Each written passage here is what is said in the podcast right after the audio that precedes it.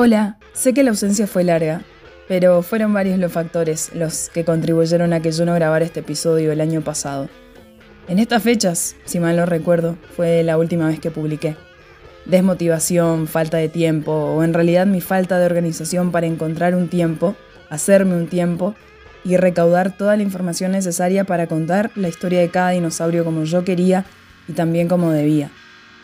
Te digo esto porque vas a encontrar un gran vacío entre la última vez que publiqué algo justamente y ahora, y me pareció bien que sepas un poco lo que pasó, así que por eso estoy diciéndote esto.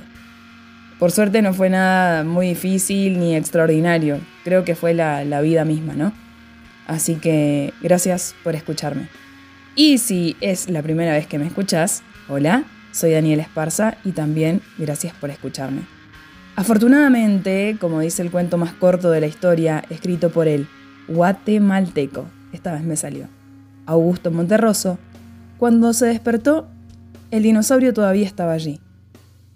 Hay múltiples análisis sobre este cuento, incluso asociados a partidos políticos muy antiguos que se enquistaron en el poder, pero yo lo digo porque me siguen gustando los dinosaurios, nada cambió, creo que me gustan más incluso, y porque todavía pienso en hablar sobre ellos.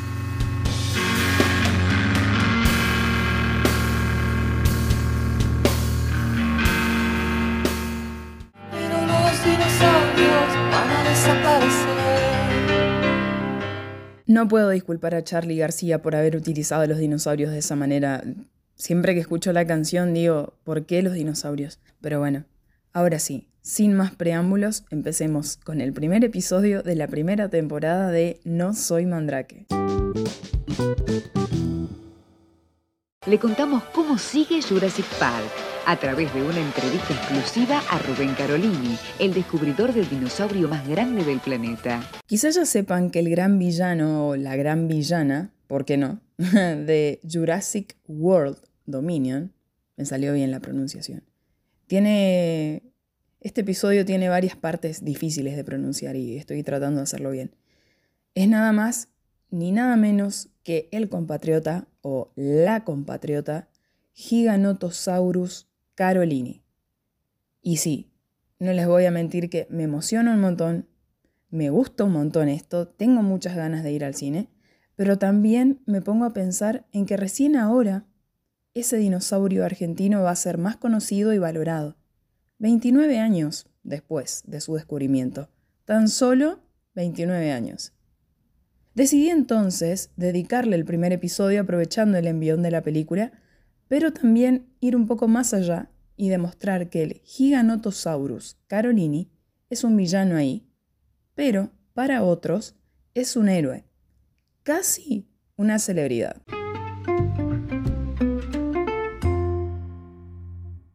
Año 1967, a 80 kilómetros al oeste de la ciudad de Neuquén, en la Patagonia Argentina.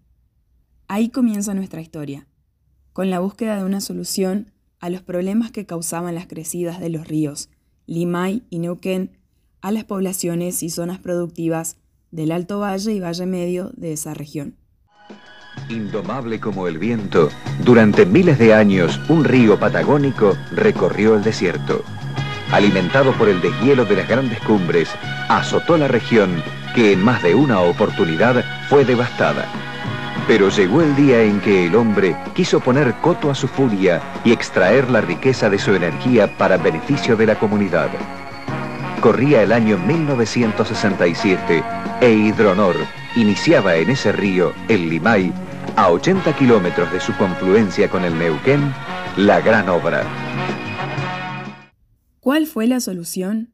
La construcción de la represa hidroeléctrica El Chocón. A fines de 1968 comenzaron las primeras instalaciones de obradores, campamentos y accesos. En mayo del 72 se inició el llenado del embalse y, finalmente, la primera unidad entró en servicio el 22 de diciembre de ese año y concluyó cinco años después, en 1977, con la habilitación del sexto generador de la central. Con el objetivo de optimizar un poco más el uso del recurso hídrico, en 1976 comenzó la construcción del dique Arroyito, situado aguas abajo del Chocón. La construcción se conoció como la obra del siglo XX, que produce y suministra energía generada desde las entrañas del río Limay para toda Argentina. Desde el comienzo, todo lo previsto se cumplía estrictamente y el río ya observaba cómo se caminaba sobre él, con puentes, ataguías y muros.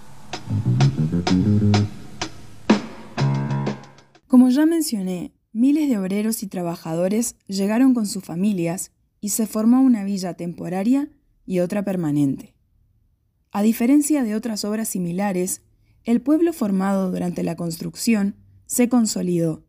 Muchos eligieron quedarse y actualmente el Chocón es una localidad más.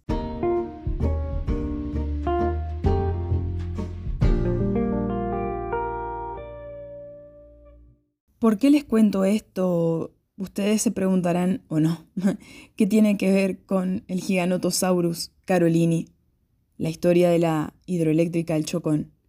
La verdad es que tiene bastante que ver porque entre esos obreros que llegaron estaba Rubén Carolini, quien con 23 años comenzó a trabajar como jefe de mantenimiento de los grandes camiones en la represa del Chocón.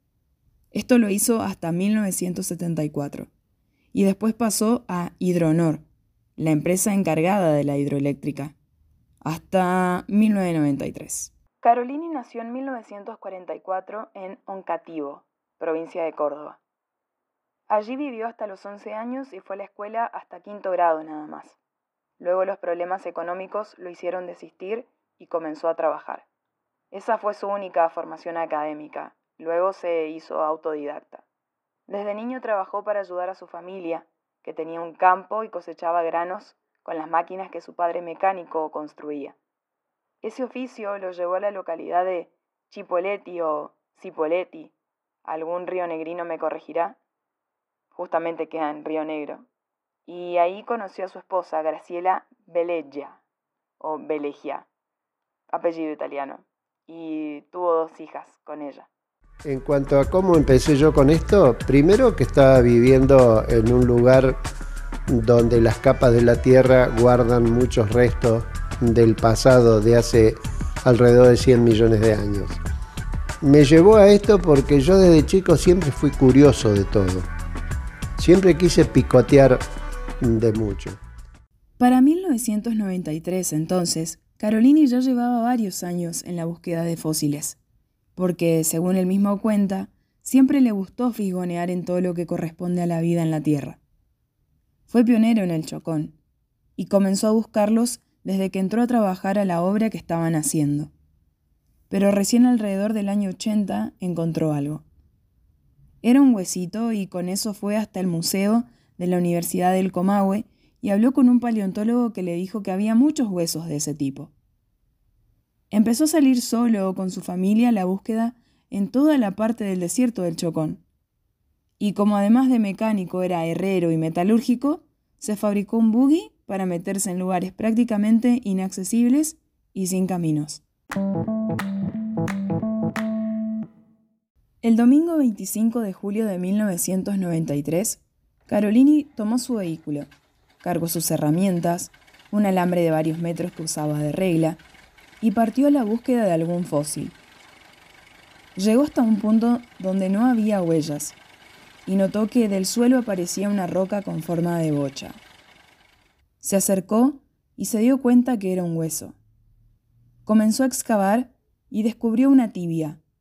Le tomó la medida con el alambre, la tapó agarró sus cosas y fue rápido a su casa para saber la medida exacta. Un metro y doce centímetros. Buscó un libro donde tenía información del Tyrannosaurus rex, que se encontró en Estados Unidos y decía que tenía noventa y pocos centímetros. Se agarró la cabeza. No lo podía creer. Eso significaba que acababa de encontrar al dinosaurio más grande del mundo. Con ese hallazgo, además, se caían las teorías que decían que los carnívoros crecían hasta la medida del Tyrannosaurus, y la otra que aseguraba que los dinosaurios crecieron más en el hemisferio norte que en el sur. Carolini llamó a Leonardo Salgado, paleontólogo de la Universidad del Comahue, para contarle la novedad. Salgado era uno de los que más le había enseñado y tenía que saberlo cuanto antes. Pero cuando le dijo que el hueso que encontró era más grande que el hueso del Tyrannosaurus rex, le contestó que fuera a cantarle a Gardel. Días después, fueron juntos al lugar donde la tierra estaba movida. Excavó y le mostró. Carolini dice que Salgado le dijo, Hijo de P, no sabés lo que encontraste. Pero que él sí sabía. A las horas, se formó un equipo y se inició la excavación que trabajó por dos meses hasta sacarlo. Salgado dirá hoy que justo coincidió la disponibilidad de tiempo y dinero para hacerlo. Tenía que ser nomás.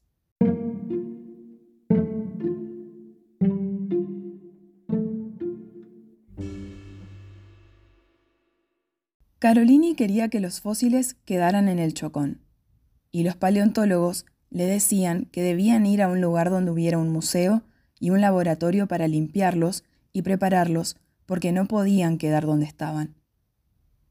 Propuso entonces armar un museo allí y conseguir un lugar para armar el laboratorio.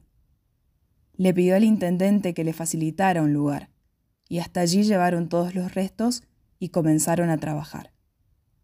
Los encargados de su estudio fueron el propio Salgado y otros paleontólogos como Rodolfo Coria y Jorge Calvo.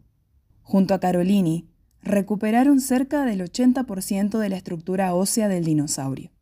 Eh, hay que tener en cuenta de que yo no soy paleontólogo, soy autodidacta en el tema, entonces más que meterme en la parte científica, si bien la conozco, pero este, traté de, destacarme más en, la exhibición de las cosas que se encontraban en Chocón. Con el trabajo en marcha, comenzaron a barajar el nombre para bautizar a la nueva especie. Se decidió ponerle Giganotosaurus carolini. Giganotosaurus es una palabra, son tres palabras compuestas en latín, que giga significa gigante, noto es sur o austral y sauro es reptil o lagarto. El gigante lagarto del sur o el gigante reptil austral.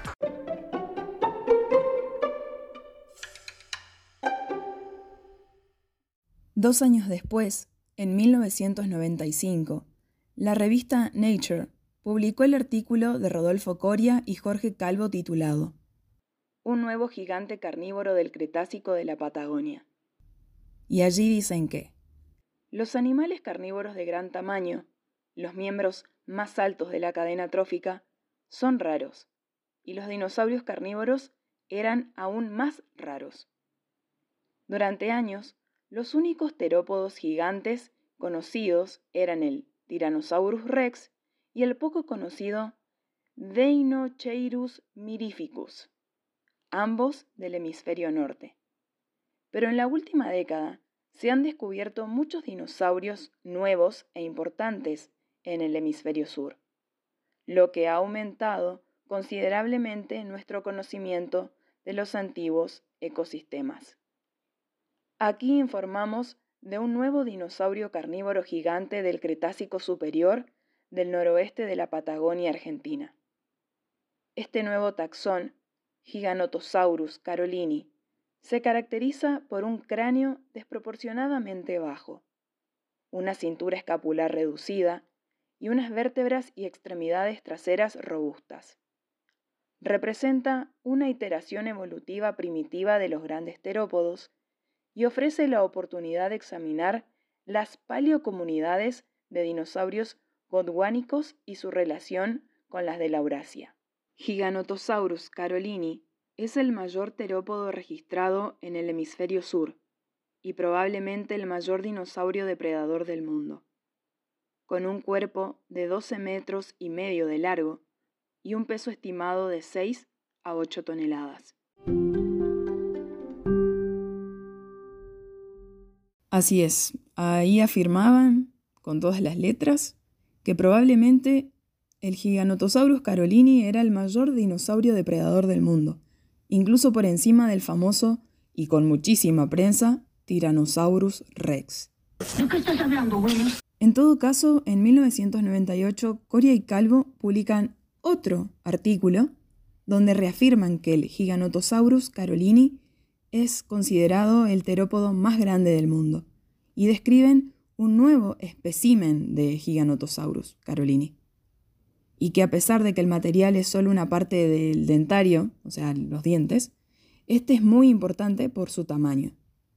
Las comparaciones realizadas entre este nuevo material y el que corresponde al holotipo, es decir, al ejemplar físico único que se usó para describir formalmente a la especie, muestra que este es el espécimen de terópodo más grande encontrado hasta ahora. El nuevo espécimen de Giganotosaurus carolini es un 8% más grande que el holotipo.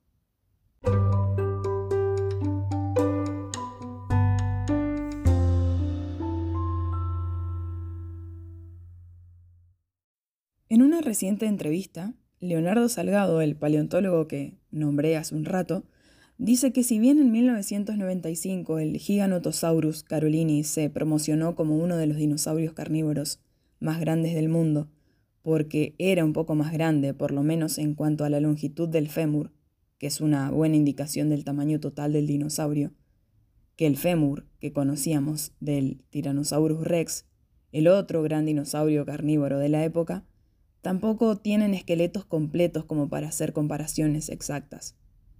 Después surgieron otros competidores de otros grupos de dinosaurios carnívoros, que también estaban ahí, existían, animales que tenían entre 12 o 13 metros de longitud.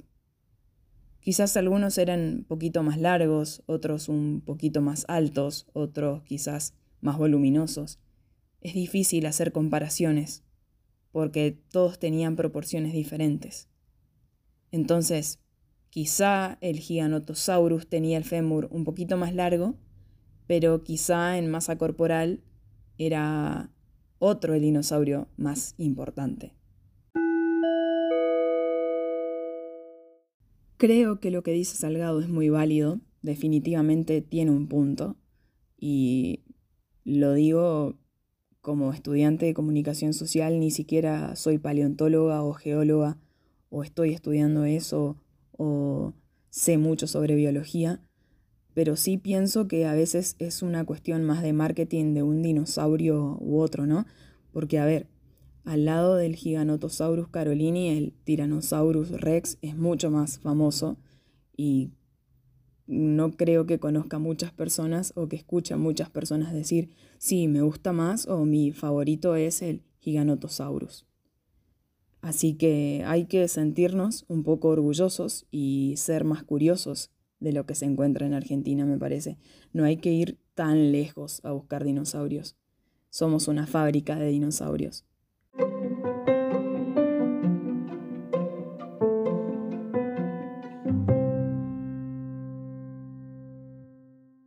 Rubén Carolini dijo en una entrevista el mes pasado que nadie de la producción de Jurassic World Dominion se contactó con él, pero que aún así tiene ganas de ver la película.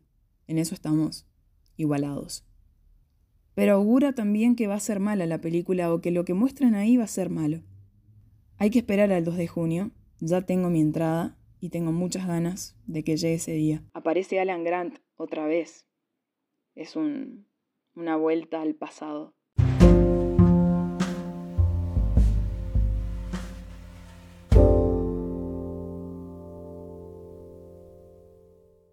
En el Chocón consideran que tienen dos fundaciones de la ciudad.